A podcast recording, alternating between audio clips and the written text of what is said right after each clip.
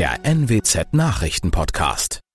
Guten Morgen zum Nachrichtenpodcast der NWZ. Mein Name ist Christian Osterloh. Moin.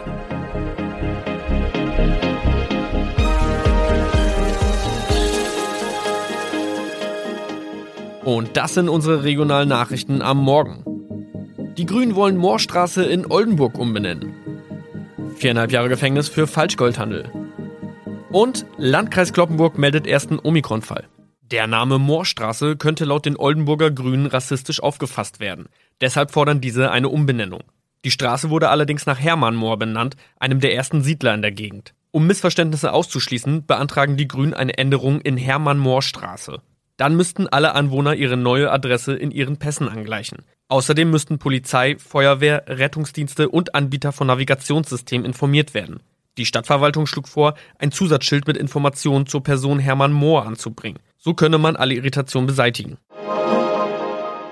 Tobias G. musste wegen dem Verkauf von Falschgold am Mittwoch vor das Landgericht Oldenburg. Nachdem der Schortenser bereits im Mai zu einer Freiheitsstrafe von mehr als drei Jahren in Jever verurteilt wurde, betrieb er seinen Handel auf eBay Kleinanzeigen weiter. Das wog bei der Verhandlung schwer auf. Der 27-Jährige schrieb in die Inseratsüberschrift das Wort plated, was so viel bedeutet wie überzogene und nur vergoldete Ware. Da im weiteren Anzeigentext aber die Rede von einem Reinheitsgrad war und die abgebildeten Goldbarren eine Seriennummer trugen, handelt es sich hierbei um eine Täuschung. Tobias G. wurde zu viereinhalb Jahren Haft verurteilt. Ein weiterer Fall der neuen Omikron-Variante ist am Mittwoch im Nordwesten bekannt geworden. Der Kreis Kloppenburg bestätigt, dass eine Frau bei ihrer Rückreise aus Südafrika am Hamburger Flughafen positiv getestet wurde. Sie befindet sich weiterhin in Hamburg in Quarantäne. Da die Frau im Landkreis Kloppenburg lebt, sei auch das Gesundheitsamt Kloppenburg für diesen Fall zuständig. Zuvor gab es bereits bestätigte Omikron-Fälle in der Wesermarsch und im Kreis Leer. Das waren unsere Nachrichten aus der Region. Weitere aktuelle News aus dem Nordwesten finden Sie wie immer auf NWZ Online. Und Aktuelles aus Deutschland und der Welt hören Sie jetzt von unseren Kollegen aus Berlin. Vielen Dank und schönen guten Morgen. Ich bin Maja Däne und das sind heute unsere Themen aus Deutschland und der Welt. Auf der Zielgeraden. Bundestag diskutiert über Erleichterungen für Geimpfte abgeschmettert. Bundesverfassungsgericht lehnt Eilanträge gegen nächtliche Ausgangssperren ab. Und Prima Klima. Deutschland soll bis 2045 klimaneutral werden. In Deutschland haben inzwischen ja fast 30 Prozent der Menschen mindestens eine Corona-Impfung erhalten. Es geht also voran und schon bald soll es ja Lockerungen für vollständig geimpfte und für Genesene geben.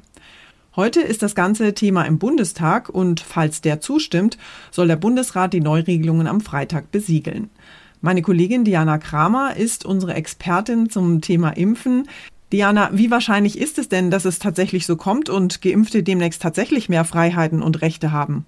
Also ich denke sehr wahrscheinlich. Das Bundeskabinett hat die Verordnung am Dienstag ja auf den Weg gebracht und jetzt folgt der übliche politische Prozess über Bundestag und Bundesrat. Abgesehen davon, in fast allen Bundesländern gelten ja schon mehr Freiheiten für Geimpfte. Das, was jetzt folgt, ist der bundesweite Beschluss. Die Lockerungen sollen ja nicht nur für Geimpfte gelten, sondern auch für Menschen, die schon mal an Corona erkrankt waren. Laut Definition geht es um alle, die bereits vollständig geimpft sind, also auch die zweite Impfung hatten und alle, die eine Corona-Erkrankung hinter sich haben und als immun gelten. Für sie sollen wieder mehr Kontakte möglich sein. Sie können sich zum Beispiel mit anderen Geimpften treffen und werden beim Treffen mit Ungeimpften im Familien- oder Freundeskreis nicht mitgezählt. Das könnte zum Beispiel Pfingsten wieder relevant werden. Außerdem müssen sie nach Urlaubsreisen nicht in Quarantäne, es sei denn, sie reisen aus einem Virus-Variantengebiet ein. Jetzt wurde ja in den letzten Tagen immer wieder über Impfneid gesprochen. Und tatsächlich werden ja erstmal nur ganz wenige Menschen in den Genuss dieser Lockerungen kommen. Und die große Mehrheit muss weiterhin erstmal in die Röhre gucken, oder? Na, das ist genau das, was aktuell gefühlt das Land mal wieder spaltet. Ich glaube, die meisten von uns gönnen den Geimpften ja ihre Freiheiten. Wir haben es alle satt, mit Beschränkungen zu leben. Aber es ist wohl vor allem der Umstand, dass ja die meisten noch gar keine Chance auf eine Impfung und damit Freiheiten haben. Acht Prozent der Menschen hier im Land sind aktuell vollständig geimpft. Das heißt, es betrifft letztlich einen relativ kleinen Teil der Bevölkerung. Und da gibt's einfach gerade viel Unverständnis und ja, bestimmt auch mal Neid. Wie stehen denn die Chancen, dass in den kommenden Wochen wirklich mehr Menschen geimpft sein werden? Na, wir haben immer noch die Situation, dass es zu wenig Impfstoff gibt, auch wenn es inzwischen deutlich schneller vorangeht.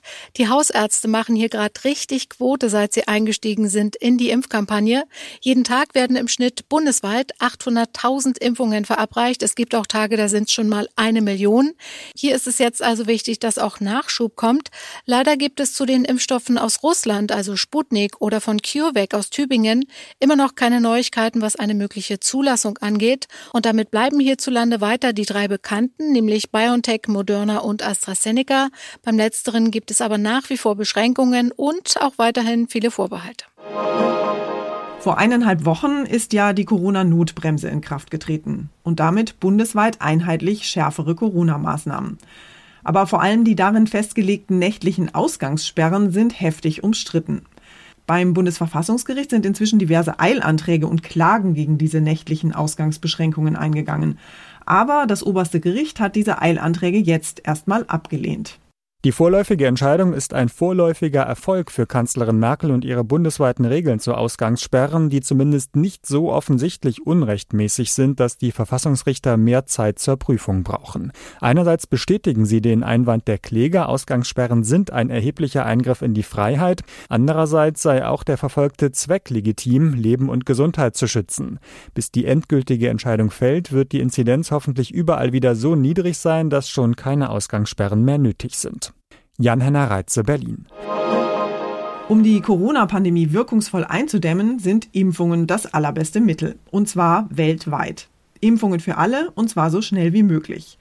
Um diesem Ziel näher zu kommen, greift die US-Regierung jetzt zu einem ziemlich ungewöhnlichen Mittel. Für Corona-Impfstoffe sollen nämlich zeitweise die Patente ausgesetzt werden.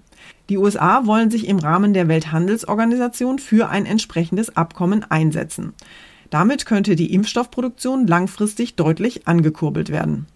Die USA sind generell starke Verfechter des Schutzes von geistigem Eigentum, aber extreme Situationen erfordern extreme Schritte.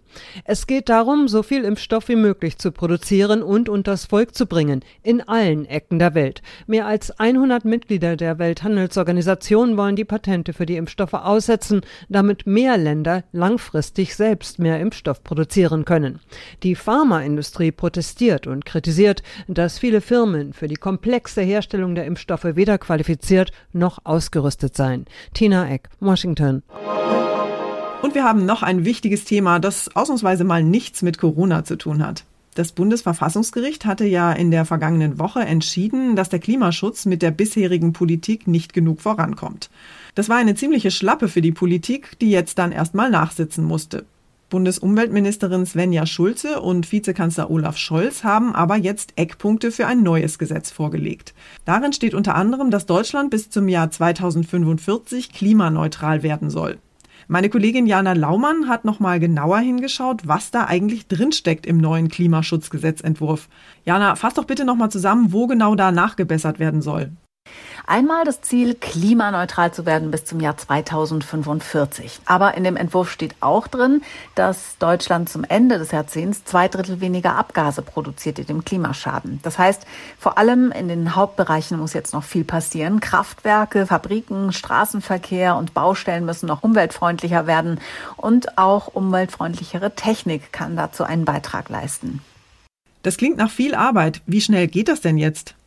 In rekordverdächtigem Tempo. Die Arbeit an dem neuen Gesetz läuft unter Hochdruck und Kanzlerin Merkel und ihre Minister könnten es schon nächste Woche auf den Weg bringen. Ziemlich einmalig ist das, sagt Kanzleramtsminister Helge Braun. Trotzdem gibt es ja auch Kritik. Umweltorganisationen geht das Ganze immer noch nicht weit genug. Wirtschaftsminister Altmaier spricht dagegen von vernünftigen Zielen. Wie nachhaltig und wie wichtig ist diese Entscheidung für den Klimaschutz in Deutschland denn? Sehr wichtig, findet die SPD. Die wollte das eigentlich sowieso und jetzt hat sie quasi Rückenwind bekommen. Finanzminister Olaf Scholz erklärt es so. Und nun hat das Bundesverfassungsgericht einen neuen Schub möglich gemacht, indem es eine Forderung stark gemacht hat, nämlich, dass man nicht nur Ziele am Anfang formuliert, sondern auch für die weitere Strecke sehr konkrete und präzise Angaben macht. Die Pläne müssen die SPD-Minister jetzt noch mit der Union abstimmen. Unser Tipp des Tages heute für alle, die dringend Urlaub brauchen. Und zwar am besten schon morgen. Nach über einem Jahr Corona-Pandemie ist es ja auch allerhöchste Zeit, endlich mal wieder rauszukommen aus den eigenen vier Wänden. Die Corona-Lage entspannt sich ja tatsächlich auch ganz allmählich. Allerdings sollten wir vor dem Kofferpacken vielleicht doch noch mal kurz nachschauen, wie die aktuellen Quarantäneregeln und Corona-Maßnahmen im Urlaubsland eigentlich aussehen. Wir haben deshalb mal unsere Korrespondenten in Europa gefragt, wie es in ihren Ländern gerade so läuft und ob Urlaub dort tatsächlich schon eine wirklich gute Idee ist. Ihre Antworten stellen wir in einer kleinen Urlaubsserie diese Woche hier im Podcast vor und heute fragen wir mal bei Claudia Wächter in Bella Italia nach. Claudia, wie ist denn die Lage bei dir in Rom und anderswo in Italien? Dürfen Besucher kommen oder gibt es noch größere Hürden für Touristen? Ja, noch ist das größte Problem hier die Quarantäne, fünf Tage nach Ankunft, aber die fällt wohl in ein paar Tagen weg und äh, ansonsten braucht man einen aktuellen Negativtest oder einen Nachweis, dass man geimpft oder genesen ist. Und äh, ja, beim Gesundheitsamt hier muss man sich auch noch melden, aber dann darf man in fast allen Regionen hier rumreisen, ins Museum, draußen Pizza essen, mit Maske natürlich. Und äh, im Moment haben wir hier leider auch noch eine nächtliche Ausgangssperre. Das klingt ja nicht so schlecht, bis auf die Ausgangssperre vielleicht. Wie sieht es denn im Sommer aus? Also der Regierungschef hier, der meinte, wir sind bereit. Bucht jetzt euren Urlaub bei uns, meinte er. Und hier stehen wirklich alle in den Startlöchern, vor allem die Hoteliers natürlich, aber auch die Strandbäder hier, die machen bald wieder auf, Corona-konform. Die Inseln Ischia und Capri sind demnächst Covid-free und äh, mit dem EU-Impf- bzw. Corona-Pass im Juni, da soll dann ja eh alles noch einfacher werden. Also ganz gute Aussichten für Strandurlaub auf Capri und Sightseeing in Florenz. Dankeschön, Claudia in Rom. Und zum Schluss geht es bei uns heute nicht um dumme Zufälle, sondern um doppelte Zufälle. Zwei Frauen mit ungewöhnlich vielen Gemeinsamkeiten haben in Bayern nämlich gerade einen Autounfall gebaut. Die beiden Damen waren exakt gleich alt, fuhren exakt das gleiche Auto, waren im gleichen Monat schwanger und, ja, auch das noch, der Geburtstermin für ihre Babys soll exakt am gleichen Tag sein. Die beiden werdenden Mütter hatten am Dienstagvormittag gegenüber voneinander rückwärts ausgeparkt und waren dann zusammengekracht. Beide saßen in einem weißen SUV derselben Marke, beide sind 34 Jahre alt und beide sind im neunten Monat schwanger. Zum Glück wurde bei dem Auffahrunfall weder die eine noch die andere verletzt und der Blechschaden an beiden Autos hielt sich in Grenzen. Die Polizei erteilte die exakt gleiche mündliche Verwarnung an Fahrerin Nummer 1 und Fahrerin Nummer 2 und ließ die beiden mit den besten Wünschen für die Geburt dann weiterfahren. Das war's von mir für heute. Ich bin Maja Däne und wünsche Ihnen einen entspannten Tag. Tschüss und bis morgen.